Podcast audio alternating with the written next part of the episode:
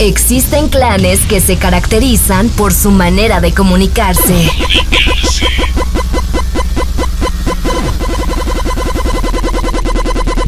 Viven al máximo y hasta se visten distinto a nosotros. Son pacíficos, pero cuando toman en sus manos un videojuego o serie se transforman en...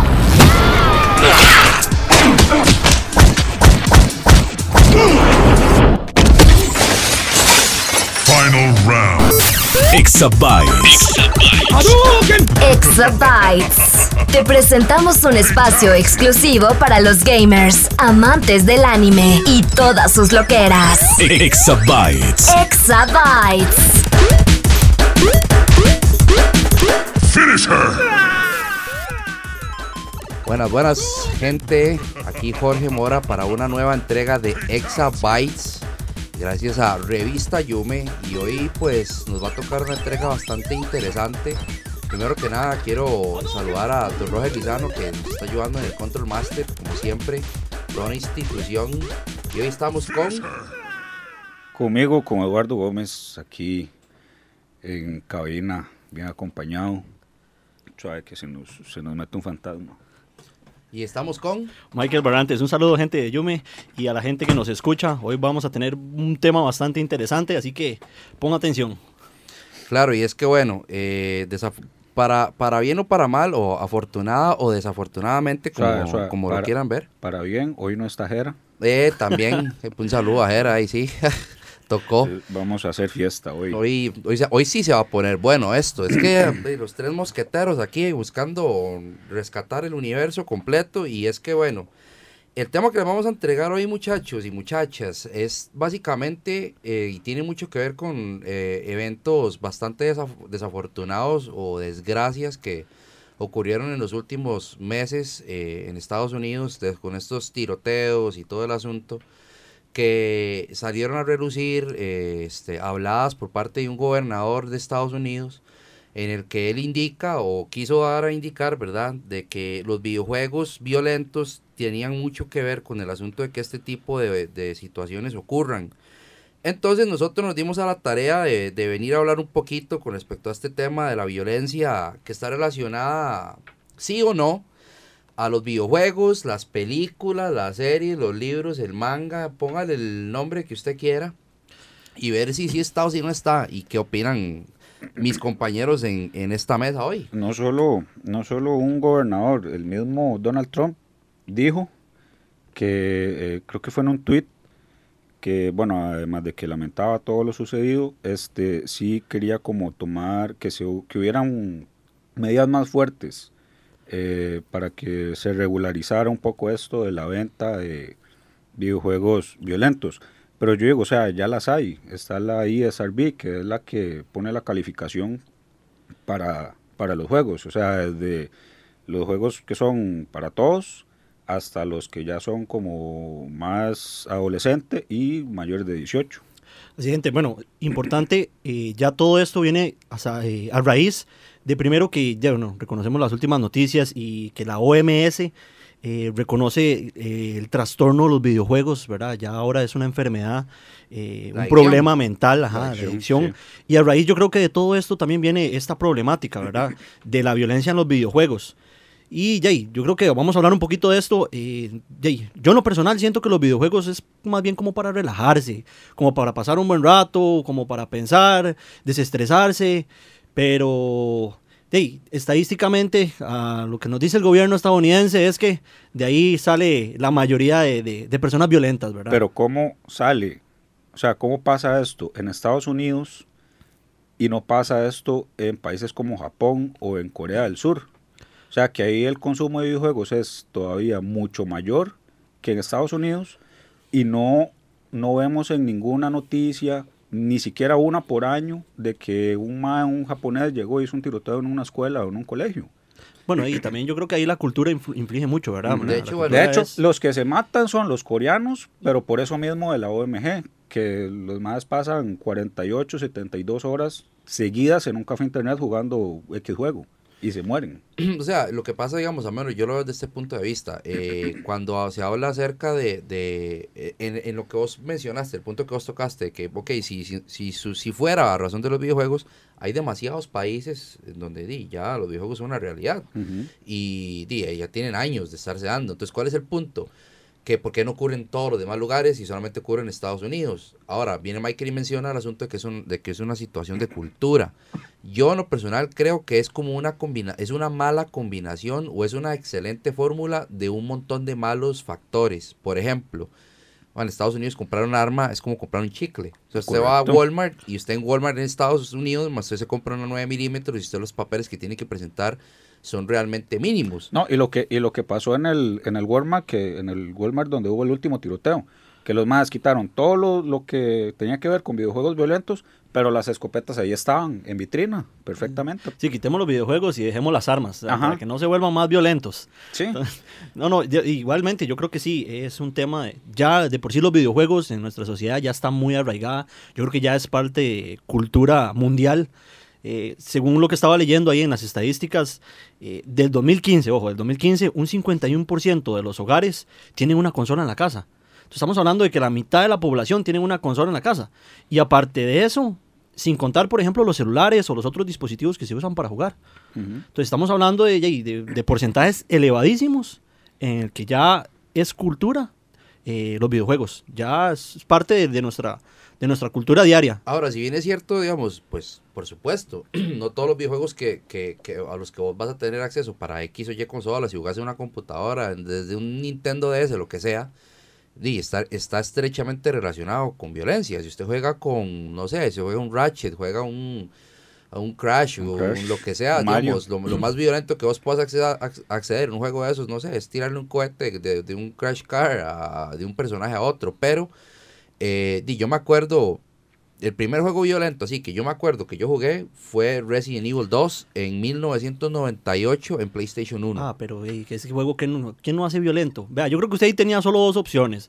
Cuando se le sale un Nemesis con bazooka, digo, Ese es en el 3, o pero... usted llora o se hace violento. No hay un punto medio ahí donde usted vaya a entablar una relación de amistad con Nemesis. A mí me quedó un trauma, entonces Y, yo, yo y creo re- que eso genera trauma. Pero digamos, ¿qué fue lo que pasó? O sea, yo, si, si uno se pone a hacer un poco de, introspectiva y de retrospectiva, pues yo no me acuerdo que yo cambiara mi comportamiento, así como que después de que empecé a jugar Resident 2 empecé a agarrar a mi hermana a batazos o mi hermana, tengo una hermana que es un, es un año mayor que yo y, yo no recuerdo que yo comenzara a agarrarla, bueno, no podemos a, a, a batazos, pero o sea, no recuerdo que yo comenzara a cambiar mi manera de comportarme por el hecho de que jugar un juego que en aquel tiempo, para la época, era un, primero era chuzada y segundo era como la vara más sangrienta que había. Es, es más, Ah, no, eh, después de eso estaban los Caballeros del Zodiaco, que usted veía correr sangre a cada rato, pero o sea, al punto de los videojuegos, ahorita que estamos hablando de los videojuegos, este era lo más violento que había y, y,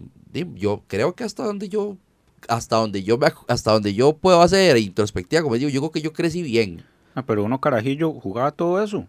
O sea, lo tenía todo así a la, a, a la palma de la mano. Usted iba a cualquier video, iba, se conseguía su, su Resident Evil, su driver, eh, no sé, su Ya- ya, ya, filter. ya son de los de, los, de los- las personas por de la cultura un poquito más, los que están más metidos en la cultura gaming. Pero es que los la clásicos gente- eran Super Mario, Ajá. Tetris, juegos de trivias, eh, juegos de rompecabezas, que es lo que todo el mundo jugaba. Pero igual, mucha de la gente que hace estas, eh, estos tiroteos, es gente que ya viene mal de la, de la cabeza. ah no o sea, no, o sea por, siempre, o sea, hay dos, podría decirse que hay dos, eh, ¿cómo se dice? Cuando es eh, dos comunes, denominadores eso, dos comunes denominadores. Uno, los videojuegos, y otro que ya vienen con un problema psicológico. Es que eh, volvemos a lo mismo, o sea, es- estamos hablando, o sea, no, no, no, que, no quiero o no, no deberíamos, digamos, a razón del tema, eh, me- meternos porque no quiero que tal vez nos desviemos, pero ¿cuál es el punto? Que por, por darles un ejemplo, si usted viene, este, no tiene nada que ver el hecho de que vos comiences a relacionarte con ideas de, de la extrema derecha o que te vayas con esta gente del, del- de los este, extremistas blancos y, y te empiezan a meter ideas, porque es que, di viejo, ¿cuál es el problema? Digamos, tenés 14 años, tenés papás que trabajan triple jornada, estás solo todo el tiempo y por allá, desafortunadamente, te topas en el cole con un mae que le cuadra jugar videojuegos violentos, sí, es un factor, puede ser, el cual es, ¿a cuál es el punto que voy? Pero resulta que este man, el papá es un extremista blanco. Y vos como el compa de él, te vas con él a la casa, ya te empiezan a meter ideas, tus papás no están al pendiente de vos, y comenzás a meterte un montón de ideas súper estúpidas en la cabeza de odio, de resentimiento, porque en Estados Unidos eso sobra. y, y de, hecho, de hecho se ve normal. ¿Y cuál es la parte que mucha gente está hablando en Estados Unidos con respecto a esto? Y repito, no quiero que nos desviemos del tema, pero es que hay que mencionarlo. Que por qué, por ejemplo, se le echa la culpa a los videojuegos, pero el Ku Klux Klan es una, es una institución abierta que recluta gente y se sabe que predican el odio, se sabe que predican el racismo, etcétera, etcétera. Y aún así, eh, Estados Unidos prefiere señalar primero a los videojuegos y a las compañías que los hacen que señalar instituciones, entre comillas, como el Klux Klan. Y no, no, solo, no solo señalar instituciones, sino también di, el mercado armamentista en Estados Unidos es gigante. O sea, esos más no pueden llegar y decir, no, sí, mira, la culpa son las armas que las estamos vendiendo como confites, porque ahí se les va a joder la economía. Entonces tienen que buscar un, di, un chivo expiatorio. En los 70s, 80s, 60s era la música, que el rock, que no sé qué, que, que el metal, que muy satánico y no sé qué varas. Entonces, ya, ellos ya pasaron a esa etapa, ahora los que lo tenemos en contra son los que usamos este videojuegos. Sí, es que sí. Bueno, a esta época, si usted lo compara, yo digo que es un tema cultural por eso mismo, porque, por ejemplo, en Estados Unidos es muy sencillo conseguir un arma. Eh, usted va a Walmart y consigue un arma, como dice Jorge, pero en Japón no. En Japón la cultura está más arraigada a los juegos de RPG, a los juegos de rol, eh, y ya los japoneses están más acostumbrados a eso. Aparte de que su industria tecnológica es, de, busca, busca cada vez más desarrollar mejores videojuegos para, para nivel mundial, ¿verdad? Porque es para distribuir a nivel mundial, no solo en la cultura. Pero, por ejemplo, un país como Estados Unidos, que el número uno en ventas es un Call of Duty, que es un juego de disparos, entonces ahí usted se pone a pensar, ¿tendrá algo que ver o no tendrá algo que ver? Es que imagínese, vea, por ejemplo, hablando ahorita del Producto Interno Bruto en cuanto a gasto de Estados Unidos, según las cifras, en 2017 Estados Unidos gastó 610 mil millones de dólares en armas.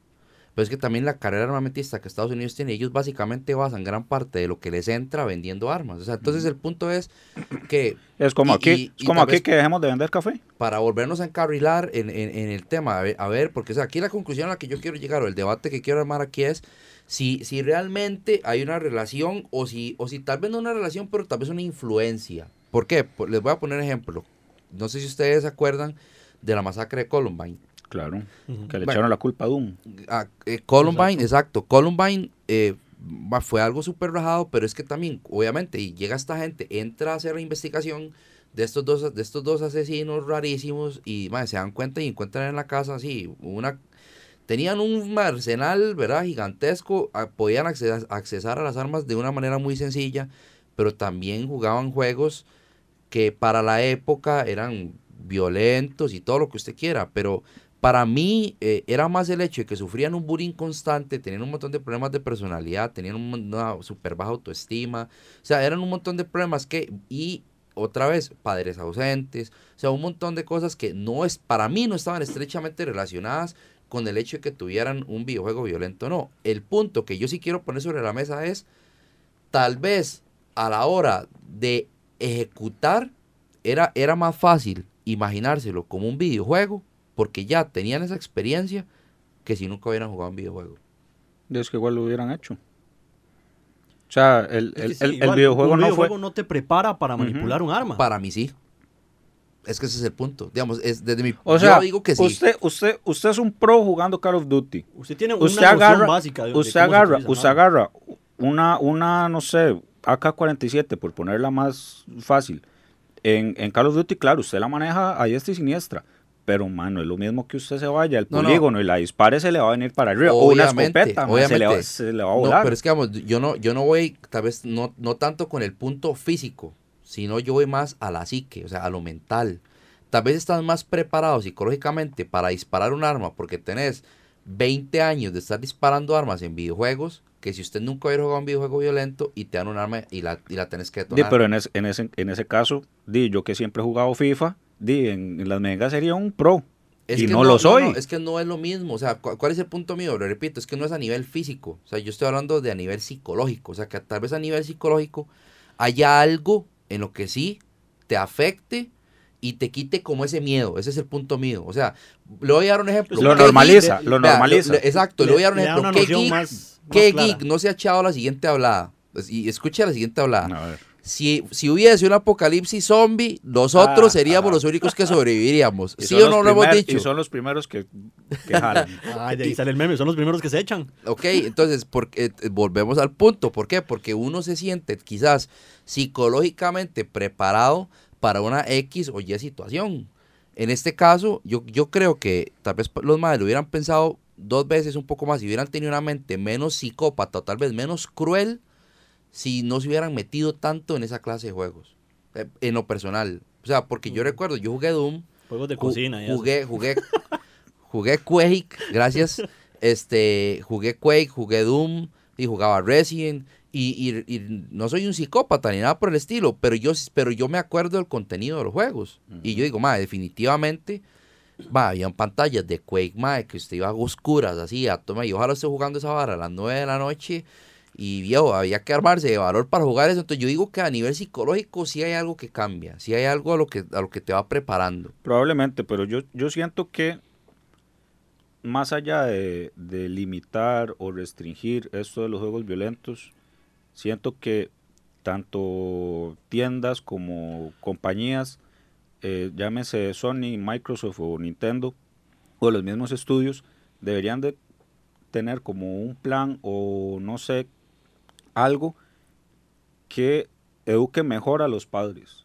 O sea, porque vos no puedes, o sea, si la ISRB está ahí es por algo. O sea, los más te dicen, este juego es para menores de 10 años, este juego es para menores de 15, para mayores de 15, este ya es para mayores de 18. O sea, o no, es, es como aquí, o sea, un chiquito de 10 años no va a ir a, una, a una- a un supermercado a comprarse una cerveza. Llega a la caja y lo van a devolver o lo sacan.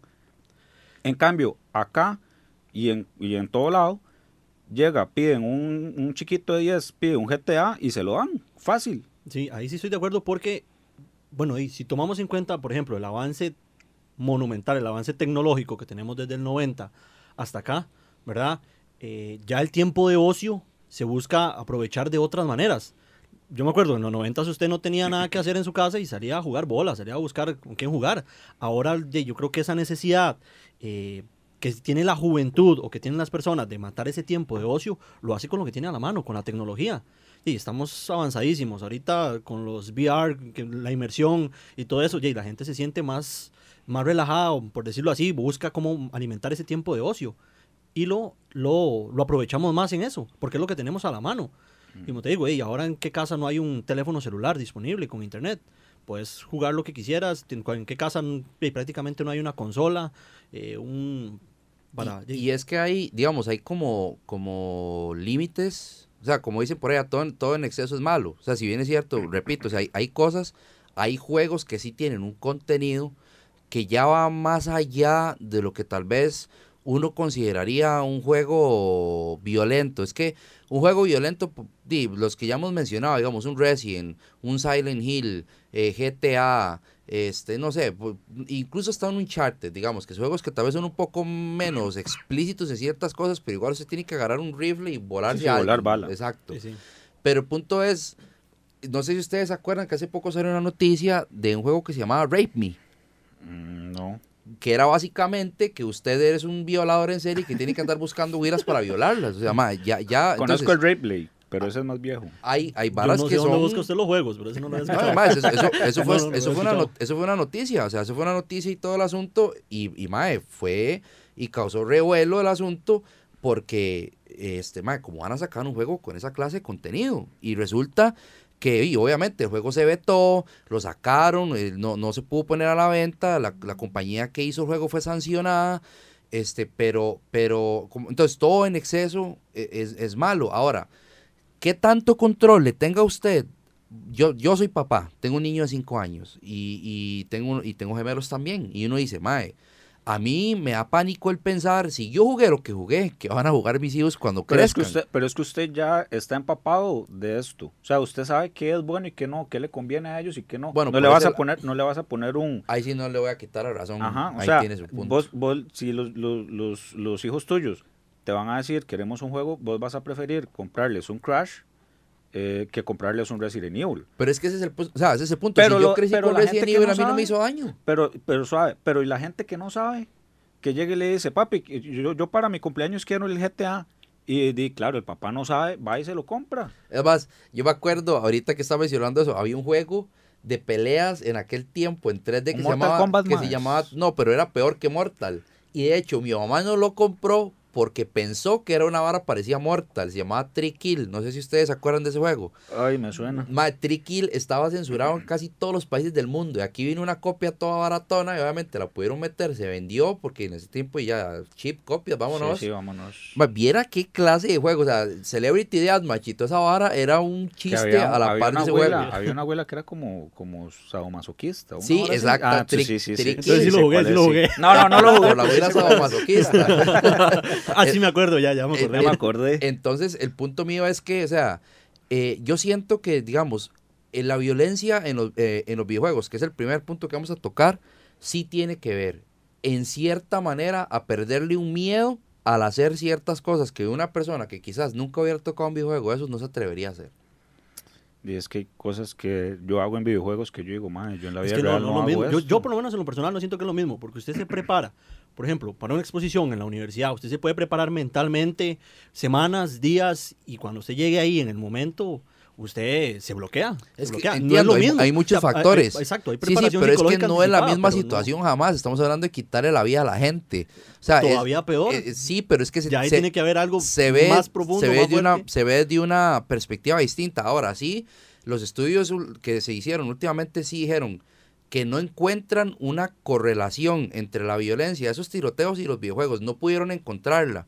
Pero obviamente, o sea, lo que están buscando es quitarse encima la bronca que tienen de que Estados Unidos no quiere cambiar los lineamientos del acceso a, a armas de- para la población. Sí, sí, se les cae el chinamo. Necesitamos buscar una, una excusa diferente. Obviamente, entonces le están echando el clavo y toda la culpa se la están echando a los videojuegos. Bueno, Ma, en pero parte como en una película, vos si ves, ma, en una Tarantino, ves, ma, cómo sale así la sangre, ma, como agua.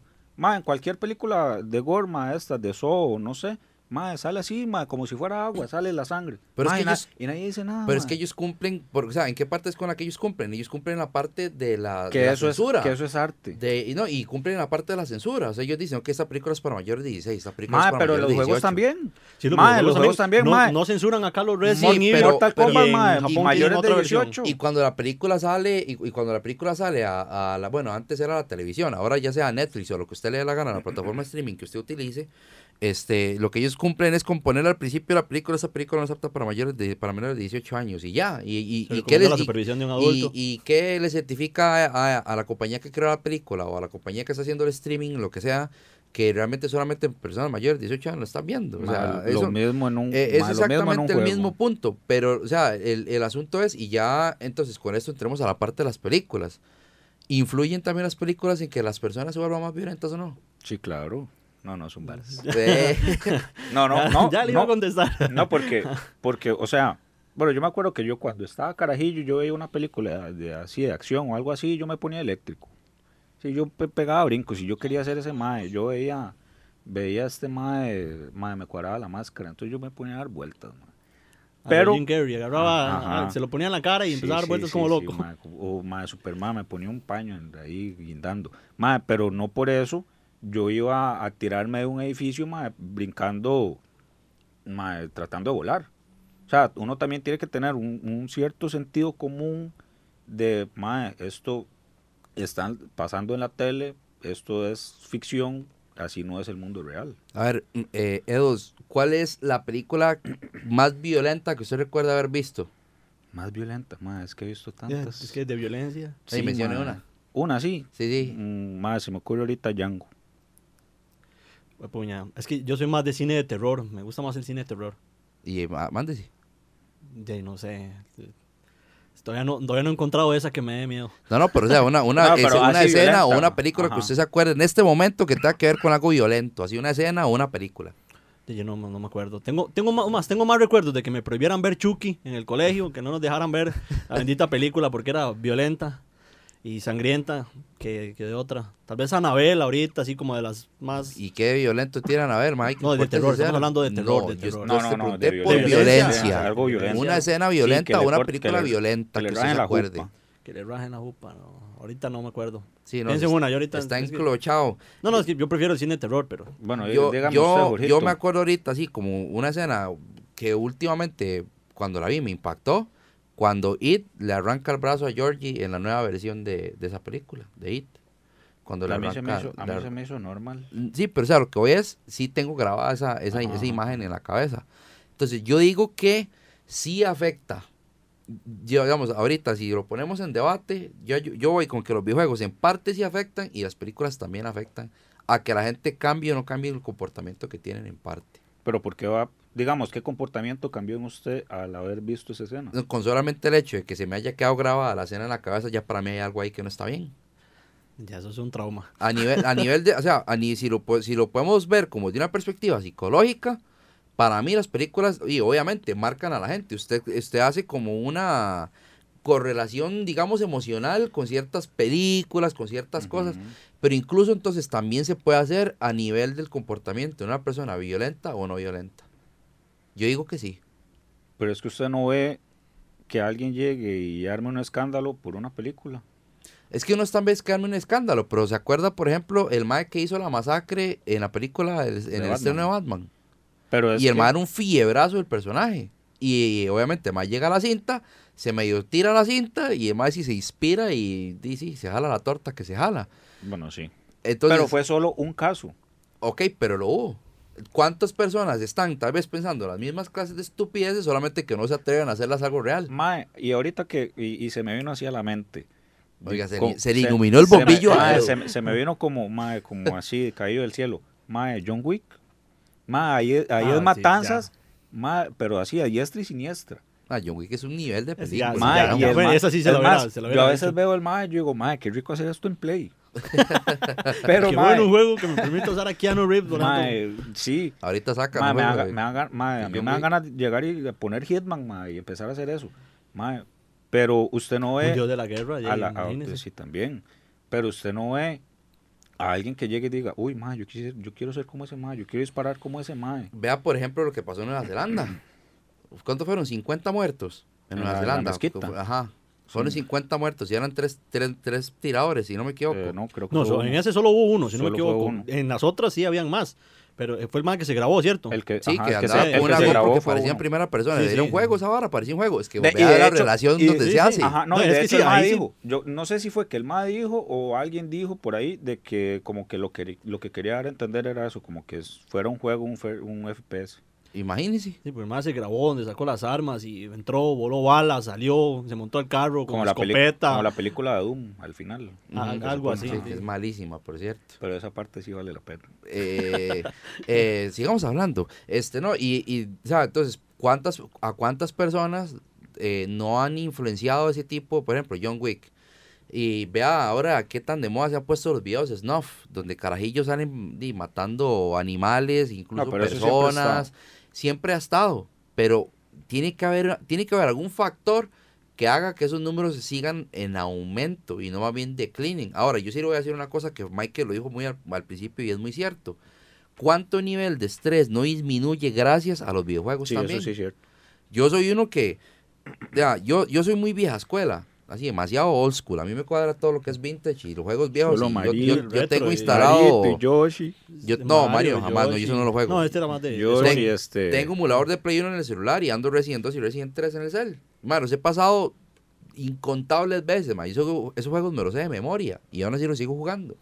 El punto mío es que, o sea, si bien es cierto, no, no por eso es que voy a comenzar a matar gente, porque el hecho de que me cuadre Resident, pero eh, a mí, a nivel emocional, es un juego que me gusta mucho porque, repito, fue el primer juego de ese tipo que jugué, el primer, los primeros sustos me los llevé con esos juegos. Y es que nosotros comenzamos con los géneros de violencia. Silent Hill, Grand Theft Auto, Ajá. Resident, los Doom. Y todo comenzó de, Para la época de 90, sí. Nosotros. Y ahora usted los ve y dice, ¿qué de Sí, puña porque gráficos antes- tenían en ese entonces? Antes ahora de eso, lo más, más violento que usted jugaba era contra, digamos, cuando usted iba Ajá. ahí corriendo y le explotaban los puentecitos debajo y usted le pegaba un balazo a alguien y el bichillo se desaparecía. O sea, no era lo mismo que... Da- daba más, lo hacía más viol- violento a uno, perder las vidas en contra o en Metal Slug, que yo creo que manipular un arma ahí en ese momento. No, y Metal Slug ya fue para la época de nosotros. O sea, no, el punto mío es que eh, de antes de nosotros, esa escuché bien época, An- antes de esa época, este, decir que lo más violento era que Tetris. Era el, el, el, el, el muñe- Ping el- pong. ¿Cómo era el monito este, el de Donkey Kong? Cuando. Mario tenía que ir a brincarse los barriles y llegar hasta donde estaba Sí, la princesa. Donkey Kong era. Ajá. Donkey Kong, sí. Ma, eso era lo más violento que tenía acceso esa gente. Utilizar a Yoshi para saltar, dar un Para más grande. o para, para matar honguitos. Eso era lo más violento que usted hacía. Sí. Entonces, el, el punto mío es, digamos, que al menos a nivel de videojuegos y películas, yo digo que sí afecta. Yo digo que es algo psicológico.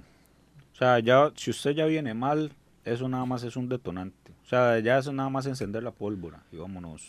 Sí, no, hay, hay muchos criterios ahí. Yo creo que ya tanto, eh, como digo yo, la zona demográfica, el, el cuidado de los padres, eh, de ahí eso tiene, tiene muchas cosas que influir. Ahora, vamos a... Eso a- también, el cuidado de los padres. Porque Ah, sí, y obviamente. O sea, si los padres no están al pendientes de lo que usted vea o no vea, y vamos a entrar entonces al siguiente punto. Hablemos también de series como eh, X, X serie, ponga el nombre que usted quiera, el nombre que usted quiera, que, que para mí afecta un poco más, y ahorita les digo por qué. Y el anime. Uh, madre, el anime ahí ah, si hablamos de anime, hay animes Madre, yo- a mí mi prima me enseñó, cuando yo en- en- entré en eso del anime, madre, un saludo para mi prima. El- Saludo para la el- prima. El, Saludos primer- para la prima. el, el- el primero que me acuerdo que ella me enseñó fue Helsing. Está guapa la prima. No voy a responder a eso. Tiene novio, de una vez les digo. ya, ya le Este. mató la esperanza. Ah, no, ey. Este, Usted es el que me vive mencionando que estoy soltero No, de no. que lo dije y ahora me, ahora me dice eso. Le iba recriminando que está soltero y, yo, y el, ahora no le quiere presentar prima. El primero, el primero que vi con ella fue, perdón, fue el de Helsing. Ah, man, Ah, man, un sí, sí, nivel. es Y después de ahí, después de ahí me enseñó Elfen Light y solo pude ver el primer episodio. De- y nunca lo terminé. Y esto so- hasta la fecha. Y eso fue como, como hace casi siete, ocho años. Yo ese anime empecé a verlo hace como una semana y está chusísimo. Ma, y yo, ma, no lo he terminado. Está chusísimo. De hecho, un saludo a Bravara, porque Bravara fue la que me dijo que viera ese anime y qué buena recomendación. El punto aquí es, y, y ok, voy a, a lo que dije al principio, el por qué les digo que para mí las series afectan demasiado. Y hablo de series en general.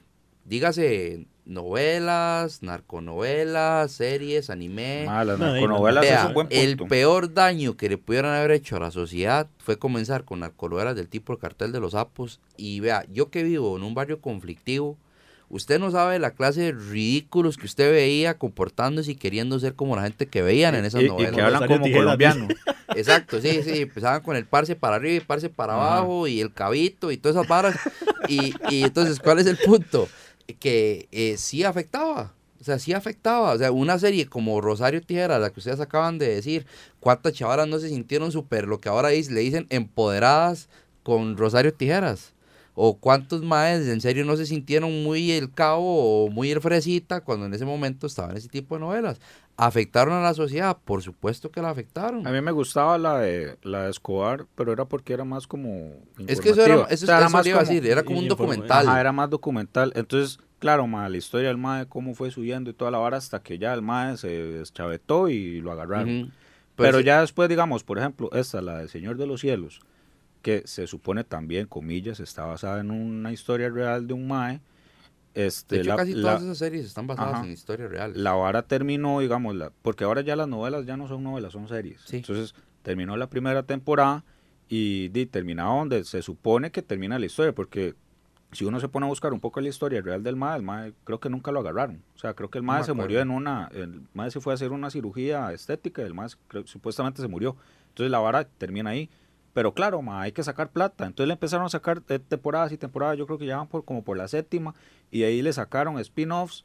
Y entonces, ma, todo el mundo se mete en esta vara. Y es lo que vos decís, ma. Todo el mundo ya quiere andar jugando ahí de, de que muy matón y no sé qué. Entonces, el punto, ok, yo, yo se los, digamos, eh, uno de los puntos que planteé cuando hablamos de videojuegos, etcétera, es que es algo que te quita un miedo o, o te impulsa a hacer algo que tal vez normalmente, psicológicamente, usted no estaría preparado para hacerlo Dice, de si esa este manera. pudo, ¿por qué yo no? Eh, Entonces, volvemos a lo mismo. ¿Cuánto no dañaron a la sociedad este tipo de novelas? Ahora, la pregunta es, ¿por qué no pensar que el anime podría ser el mismo daño, solo que de una perspectiva distinta a, a igual a la sociedad? ¿por qué, eh, Es por que- qué en Japón usted no lo ve?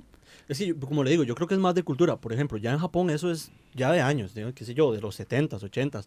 Pero acá yo creo que esa transición eh, que hubo tanto de la tecnología como a la hora de meter los animes, acá eh, yo creo que eso sí, como que la sociedad no lo aceptó tan bien. Porque yo me acuerdo, por ejemplo, que en una época en que todo era satánico, Dios guarde usted por ver Caballeros del Zodiaco en Oye, ese yo- momento. Yo, yo me acuerdo, Yu-Gi-Oh! Yo tenía una profesora, Ajá. una profesora en, en el cole de mate que decía, Dios guarde, mae, lo viera usted con una, una carta Yu-Gi-Oh! Porque, Ah, mae, nosotros teníamos uno, Fran Zapazo, nos pasaba quitando las cartas y todo eso era satánico. Y le, Más- oiga, madre, más le porque nos quemaban- criamos en un quemaban colegio. las Quemaban cartas la- en el ajá. cole delante de todo el mundo a la gente. Y el punto, ok, ahora, eh, con respecto a esto del anime, y si era, eh, lo, lo- si era satánico y todo esto, mae, mi mamá a mí no me dejaba ver Dragon Ball Z cuando salió la historia que, me acuerdo que andaba un folleto que decía qué significaba cada nombre y qué Hasta significaba cada Pooh salía que era pendejada, y- diabólico, diabólico y que tenía un trasfondo y un poco de- satánico, de- homosexual. salía. Exacto. Sí, sí, de hecho lo sacaron en el Y periódico. después yo me tuvieron que retractarse. Y después, imagínense, hasta, en hubo- esa época. hasta se tuvieron que retractar por la clase de estupidez que estaban diciendo. Ahora, mae, es que dicen que la ignorancia es una virtud. Eh, Oiga usted qué nivel. No, pero el punto mío es que, o sea, yo siento que, digamos, les voy a dar un ejemplo. No es lo mismo que un niño crezca viendo, no sé, Ben 10, digamos, que es con lo que ahora crece, la, la que creció la medio generación que ahorita debe andar como por los 11, 12 Y eso que todavía a, a la generación como nosotros que a los 11, 12 veíamos Dragon Ball Z, Dragon Ball. Caballeros, del Zodiaco, sigo insistiendo, usted veía la sangre en Caballeros del A Zodiaco. mí no me gustaba Caballeros del Zodiaco. A mí no me dejaban Yo la, yo la veía porque la- después de, de cuando terminaba empezaba Dragon Ball. Sí, Y yo me más- acuerdo que llegaba a la casa y era Caballeros del Zodiaco, no, Yu-Gi-Oh, Caballeros del Zodiaco, Dragon Ball y después daban Ranma y una cosa así. O, o si no, cuando daban Dima de la W. Ah, Que- sí, no, ya, sí, imagínese, cuando era eh, la W en la tarde Ajá. y era, de, después, Ma, y, y ahora que ya es más flojita, porque di, antes era, ma, que primero lo del sexismo, ma, que, que ma, se insultaban, ma, hasta se le cortaban las palabras, a veces hasta se les iban y ahí las decían. ma, o sea, digamos la, la era de la actitud, como, como la gente que, que está en esta vara con, lo llama. Y ahorita ya que es como la era PG, que es ya como más familiar, di, igual los tiempos cambian. Pero mae, antes estábamos eh, di, expuestos a la violencia mae, en cualquier medio. O sea, hasta Mae, en la televisión sí. abierta, mae, como vos lo decís, veía Yu-Gi-Oh, eh, Los Caballeros del Zodiaco y Dragon Ball. O sea, O sea, ya uno ya tenía ya hasta satánico, hasta Sakura Captor, una cosa Ajá, así que ya tenía un trasfondo por lo menos un poquito más... más místico. Ajá, sí, sí. más, entonces eso- más esotérico. esotérico. Es- El punto Las es que, cartas del digamos, tarot. sí, sí, sí. Sí, sí. Yo, yo, lo relacionaron mucho con eso. yo creo que, digamos, eh, en cuanto a series, por ejemplo, en anime, yo me acuerdo, yo vi Ninja Scroll en aquel momento, la película fue como lo más sangriento que yo había visto en mi vida. O sea, para mí lo más sangriento hasta aquel momento era, no sé, ver cómo le arrancaban la oreja a Cassius en los Caballeros del. Zodiaco. Eso era lo más nivel, o era a Shiru bañado en su propia sangre cayendo al suelo. Sí, Pero ya, ya, ya subí a otro nivel como para ir los 11 años cuando un tío llegó todo psycho a ver DJ Scroll en mi casa y ma, ya ahí sí eran, ya era, era anime gore, solo Ajá. que y obviamente yo no sabía que era nada de eso ni que existía. Y mi tío, yo quiero que ver la película, no sé qué, y puso la película y claro, rayó en el disco duro y nunca se volvió y aquí quedó grabada. Ma, pero eh, digamos, todo este anime que viene directo desde Japón, si bien es cierto, allá la cultura es muy diferente y, e incluso las leyes, eh, las armas de fuego están prohibidas, ma, vos no ves en estos animes en que nadie se vuelve promazos. Ma, ahí es todo o a puño limpio o a cuchilladas o a espadazos. Y vos no ves allá que alguien llegue, agarre una katana y empieza a volar filo. No, pero eh, vea, vea el otro, Y, ac- pero y vea el acá otro tampoco. punto. Aunque uno, yo sí admito que uno cuando estaba carajillo veía Dragon Ball, que quería hacer que el Kamehameha Ah, sí, sí, pudiera sí. volarse ah, de, de- de golpazos con, con algún compañerito. que decirle a Robert que ponga la censura en esa parte después. Este, ma, en eso yo sí lo admito, man. O sea, y no, tal vez no sea el único que lo haya sentido así, pero igual, uno llega hasta cierto punto y uno más bien dice, mira qué tonto. ¿Sabe qué parte a mí me hacía sentirme muy violento en aquellos tiempos? ¿Qué? Cuando había gente, cuando había mocosos corriendo como Naruto. Eso sí me, da- No, pero eso ganas de portarme eso es ya, violento. eso es más ahorita. Eso es ahorita, y le voy a contar una historia. como Saiyajin a intentar pero yo convertirse, sí vi- Ah, sí, sí, sí, o- intentar o- convertirse en Super No, pero Saiyajin. yo O sí cuando vi se gente, y yo sí vi gente, ya yo estando en el cole y vi carajillos de escuela ya corriendo como Naruto y ya me daban ganas de golpearlos, No, legal. le, ma, le cuento una historia más triste. hágale, hágale. Ma, yo estaba, hubo un tiempo que yo estaba en la U Nacional y me acuerdo que había un mae que se veía así como bien ñoño. y yo me acuerdo, ma, una vez iba cruzando la calle y el mae iba delante mío. Eh, digamos, ya cuando uno está en la, en la Nacional en Heredia, hay como una bajada, digamos, en la calle principal. El- Si usted Ajá. va para abajo, va, va de bajada. Ma, el mae no se pone a correr como Naruto, así, ma, con los brazos para atrás.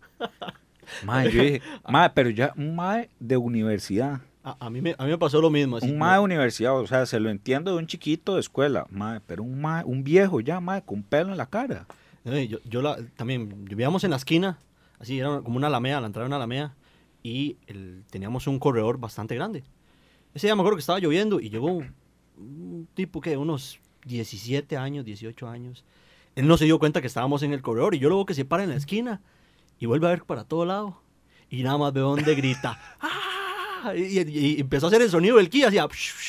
Y No, cuando lo no. veo sale corriendo espantado. Ya yo no pude aguantarme la risa. No, no, ¿qué- qué si, nos, pasa? si nos pusiéramos a hablar de comportamientos extraños en la gente, gracias al anime, dan, dan para hablar anécdotas y para eh, mencionar cualquier clase de tonteras, pero es que el Como vestido de Hokage a punto la es- grabación. Exacto, sí, que, exactamente. El punto, el punto al que yo voy quizás con todo esto es que, o sea, depende, definitivamente depende del contenido que usted vea, sí va a haber un cambio en su comportamiento. Definitivamente lo va a haber. O sea, no es, no es lo mismo que usted se la pase viendo ahí animes todos kawaiis a que usted pase viendo gore, porque definitivamente va a haber una diferencia entre esa muchacha o muchacho que ve solamente gore y esas barras que le- solamente eso le cuadra, eso va a afectar su comportamiento. Es como la música que usted escucha.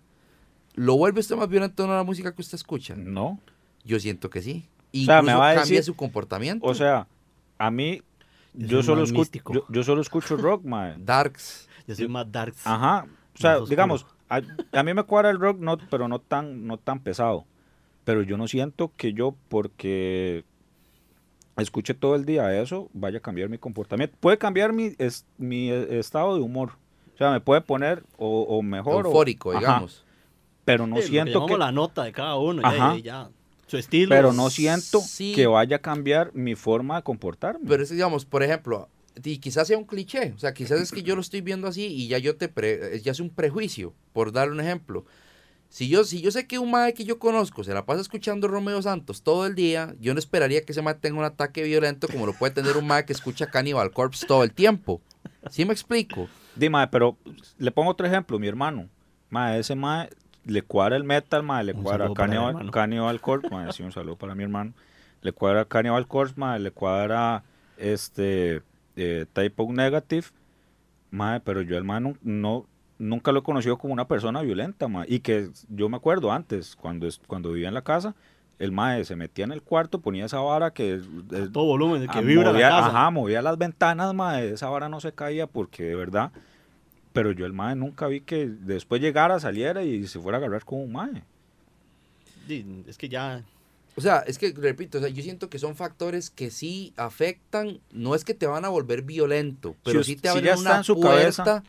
sí, sí te abren una puerta para que tal vez no te dé tanto miedo a accesar o a llegar a, a- a tomar ciertas, ciertas decisiones. Es, ese es- eso es tal vez a lo que me he estado refiriendo durante todo el, el- el programa que llevamos hasta este punto. O sea, yo siento que sí, yo siento que, digamos, no es la misma facilidad con la que vos puedes tomar una decisión que te lleva a un comportamiento violento si vos nunca estuviste expuesto a esa clase de contenido a que si sí estuviste. O sea, para mí sí.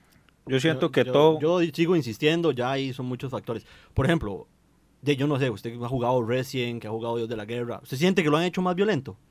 Es que, A lo personal, a lo es personal. que le repito, no es que me hagan o no me hagan violento. O sea, Le, es que... le dan un pensamiento de No, violencia. es que si da, si, o sea, si se llegara a dar eh, una situación en la que yo tuviera que tomar una decisión que no debería de tomar, la tomaría más fácilmente por todo ese background mental que tengo a que si no lo tuviera. Eso es a lo que yo me Y refiero. usted como padre prefiere, o sea, si su chiquito llega y le dice, papi, quiero X juego y ese juego es Mortal Kombat, se lo vas a dar. Depende de la que tenga. Ahorita. No, porque tiene cinco años. Entonces, No está preparado para una fatality jamás. ok, Pero sí las ha visto. Si las ha visto. perfe- ok, per- perfecto. No, no, pero No es lo mismo. no es lo mismo. Ajá, pero no es lo estás mismo. por- preparando psicológicamente. Porque no es la. No, no, pero es que no. Yo siento que no es lo mismo porque una cosa es estar viendo y otra cosa es ya llegar a interactuar. Sí, no, no, no es lo mismo. O sea, pero digamos, por ejemplo, eh, yo jugaba Mortal eh, enfrente de mi hijo. Y, y o sea, no, no era que lo hacía enfrente de él, sino que a veces él estaba ahí jugando él en su viaje con sus muñecos o lo que sea. Nosotros estábamos jugando Mortal.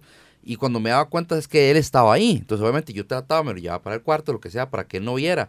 Sí tuve siempre ese recelo, sí tuve siempre ese cuidado, porque estaba muy pequeño.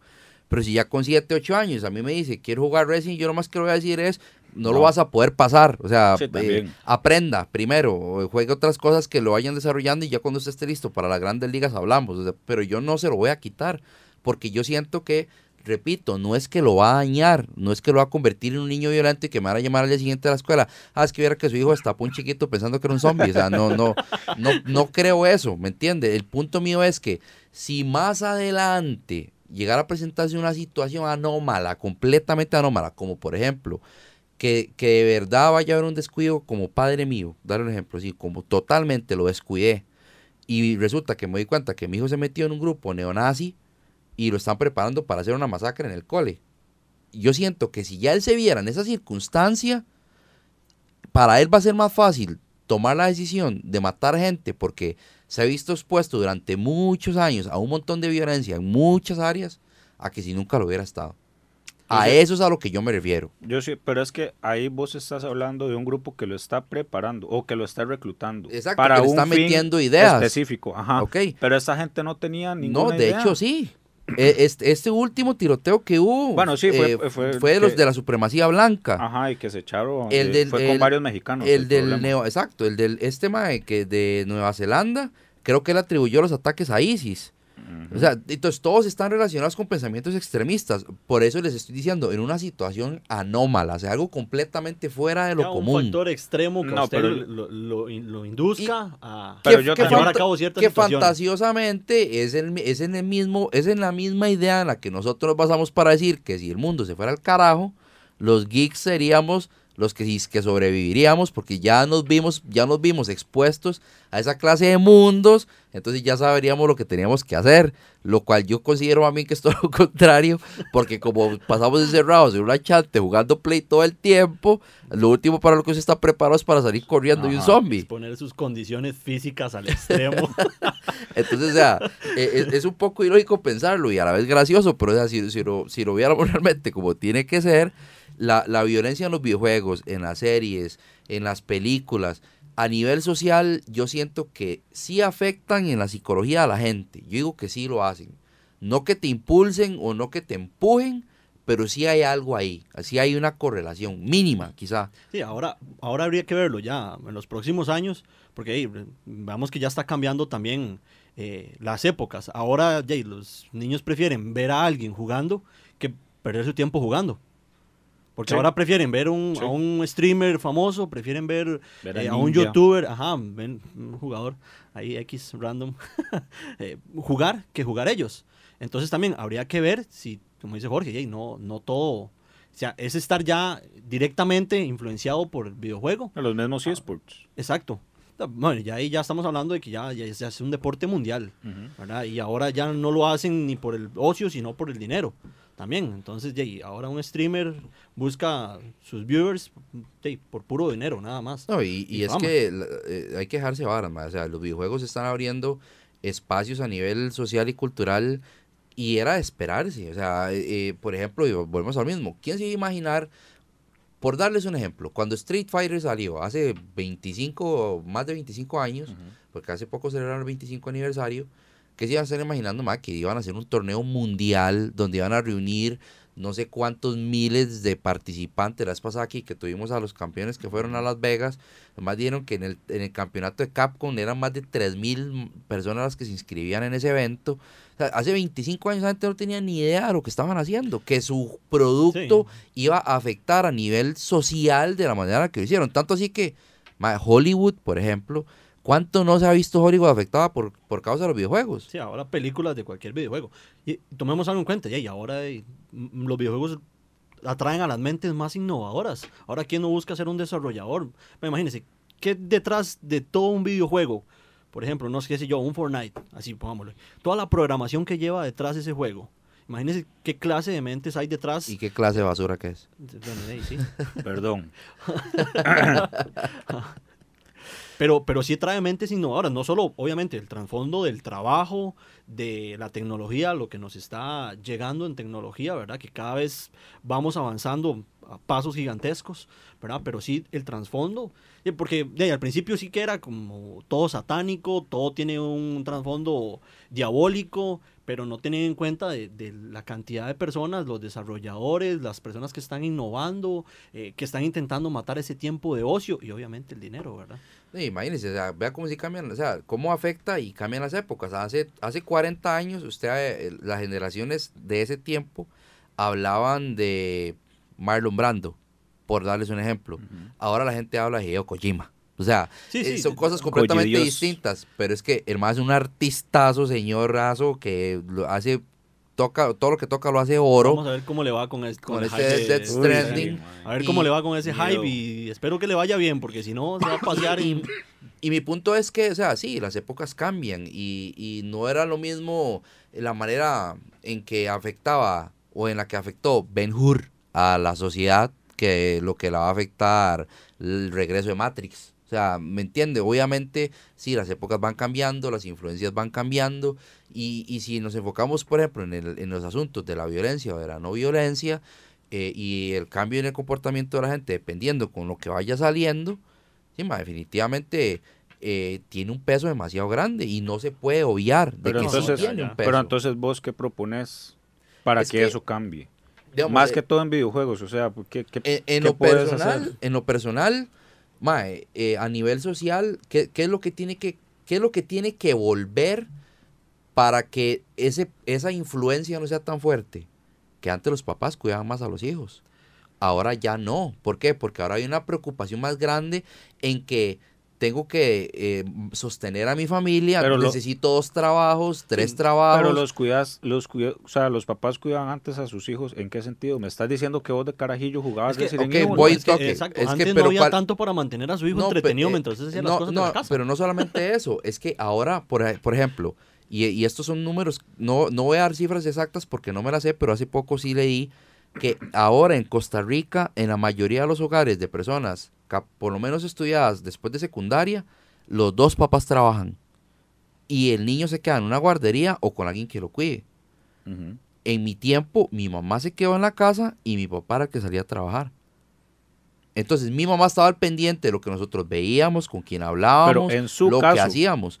En la mayoría de casos. Porque le voy a poner mi caso.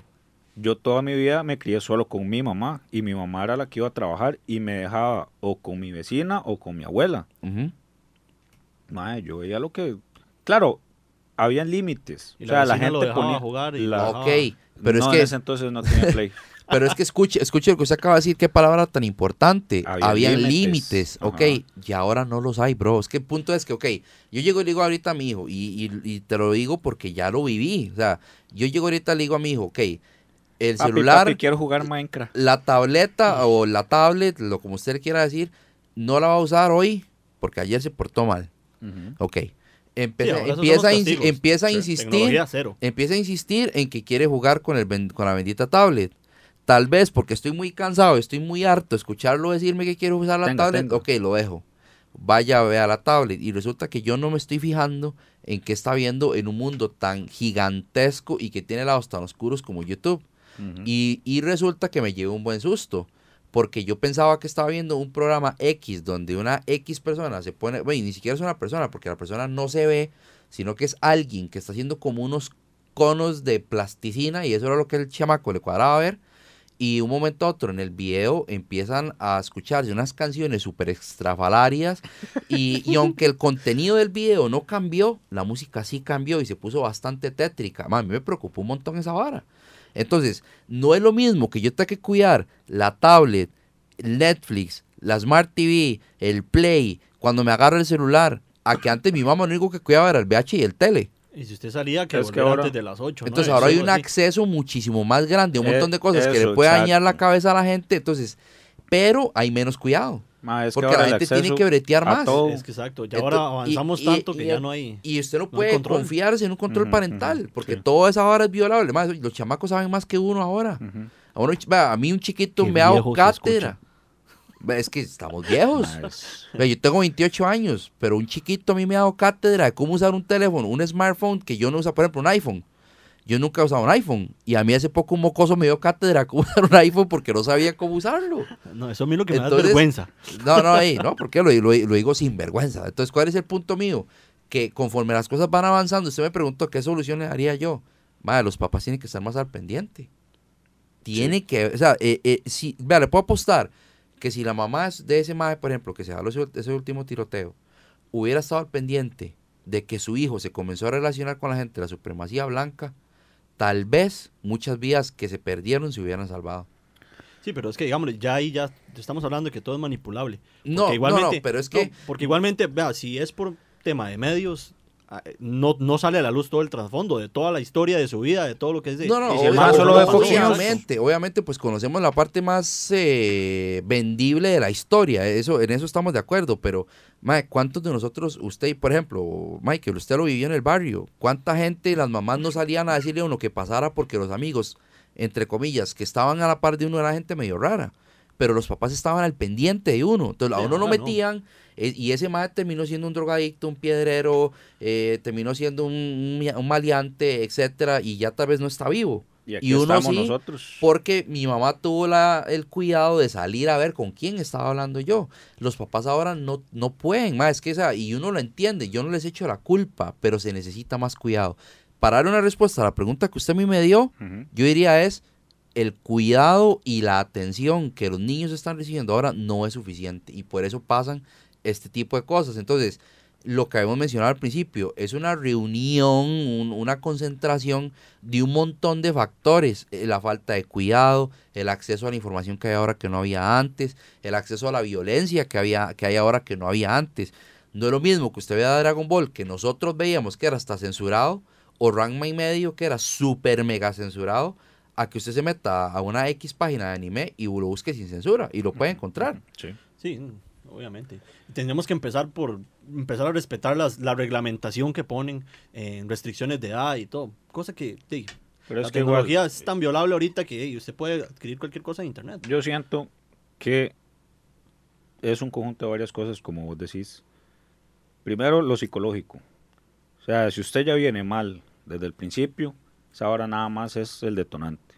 Ma, usted nada más es, tenga la, usted ya la mecha, nada más tenga el, fósforo. También eso que lo que vos también dijiste, de los límites y el cuidado. O sea, ya ahora la gente no tiene tiempo para nada. Todo el mundo está corriendo, eh, los dos, como vos decís, en una familia, los dos padres son los que trabajan, el chiquito se queda solo o con alguien ahí por fuera. Pero más que todo también tiene que haber una educación t- también hacia, el- hacia los padres. Porque, mae, vos no puedes ir a comprarle, o sea, vos no vas a comprarle una caja de cigarros a tu hijo, vos no vas y le compras un six pack de cervezas a tu hijo, no puedes entonces ir y comprarle un Mortal Kombat a tu hijo. Ah, no, Sí, porque en ese caso nosotros, ya esta generación es la que tendría que ser responsable, porque nosotros sí vivimos ese cambio. A cambio, nuestros padres no lo vivieron y para ellos es un, esos temas totalmente No, desconocidos. y es que lo peligroso es que usted, usted acaba de tocar un, un punto muy importante. Es que no es lo mismo vivir la transición que topar a ser ya la vara cambiada de frente. O sea, Sí. no es lo mismo que, que uno como generación 90 vino, vivió los 90, pasó los 2000, 2010, etcétera, y uno vio cómo todo Sí, eso fue evolucionando se- a que usted ahora nada más sale, por ejemplo, con Mortal Kombat. No era lo mismo ver una, una eh, Fatality hace 20 años que apenas sí se veía un poco de sangre y si bien es cierto, era súper sangriento para uno en aquel tiempo, a las Fatalities de ahora. Y que usted como chiquito de 5 años viera aquellas, a que vea estas, ma, es un cambio... Y que si usted tenía un Nintendo se lo censuraba. Exacto. Exacto. O sea, entonces es un cambio gigantesco y demasiado violento, la palabra que estamos usando hoy, que hemos estado tratando de debatir durante todo el programa.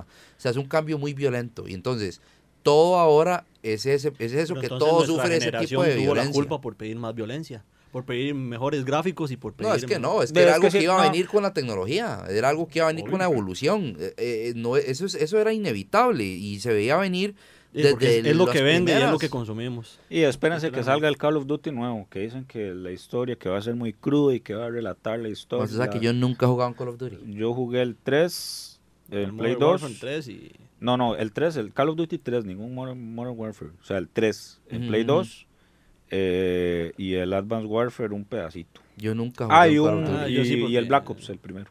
Ah, sí, mi hermano hicieron fiebre, entonces, ah, yo- conéctese y vámonos y Yo era, y ya. yo era de, Battlefield. Un saludo para No, mi y es... hermano. ¿A quién? para mi hermano Kenneth. Saludo para Kenneth, Puros claro, hermanos. por supuesto. No, y es que ya para, para ir cerrando, porque Terminando. muchachones, se nos está yendo el tiempo. Yo, yo tengo una, una última pregunta. Entonces. ¿Cuál juego cree usted que, que lo hizo violento? ¿Cuál O fue lo lo más pone- violento que, O, usted- o que lo pone violento. que lo pone más violento? Ma, viera que el Resident 7 que salió hace poco, hace unos años, viera que qué juego para afectarme. Me, Resident afe- 7. me afectó. Sí, es que como era, ese- era y Ya, Resident en alturas, primera. alturas. Y de eh, los viejos no y te primera, en primera persona, sí, ese sí me, me, me, me, me tocó un toquecillo, era que sí. Yo creo, para mí, Y uno de los Silent más, Hill de los viejos. De los más así como de trasfondos más tétricos, el Silent Hill. Sí, el primero. Esos cambios de ciudad, esos sonidos de cambio. La bruma la... la bruma, la, neblina, tener que visitar una escuela y toparse con esos gnomos con cuchillo. sí. Ah, sí. Eh, no, Sí, eso era claro. traumante. No, no, sí. Y aparte de lo frustrante de, de tener que hacer puzzles de que usted podía pegarse dos días, tres días eh, frente a un piano. A mí el juego que me traumó y me acuerdo ese día como si hubiera sido ayer fue el Resident 3. Resident, bueno, Ma, ese, el que no, el ese- le 3. digo yo, Y porque ese que Y- ahí y- y- papi. Y yo sabía que todo iba mal desde el momento en que yo conecté el play al- a la corriente y me jaló. O sea, yo en ese punto yo sabía más aquí, no, yo dije, aquí en ahí, adelante. ahí es o llorar o huir. Más cuando usted le sale un Némesis por la ventana Bueno, yo y lloré tiene y bazooka en la mano.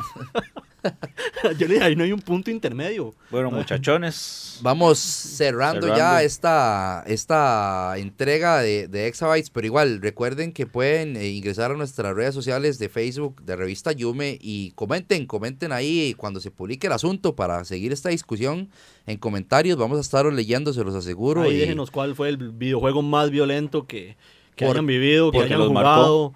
¿Qué, ¿Qué videojuego los marcó? Que usted diga, este me hizo violento. porque esto, porque esto va para largo y es una discusión que podría durar aquí como 18 exabytes. Así es que, mi amigo Edu, despídase con sus redes para irnos guiando ya. eh, en Instagram, Edunation11. Oiga, Edu Nation. Claro.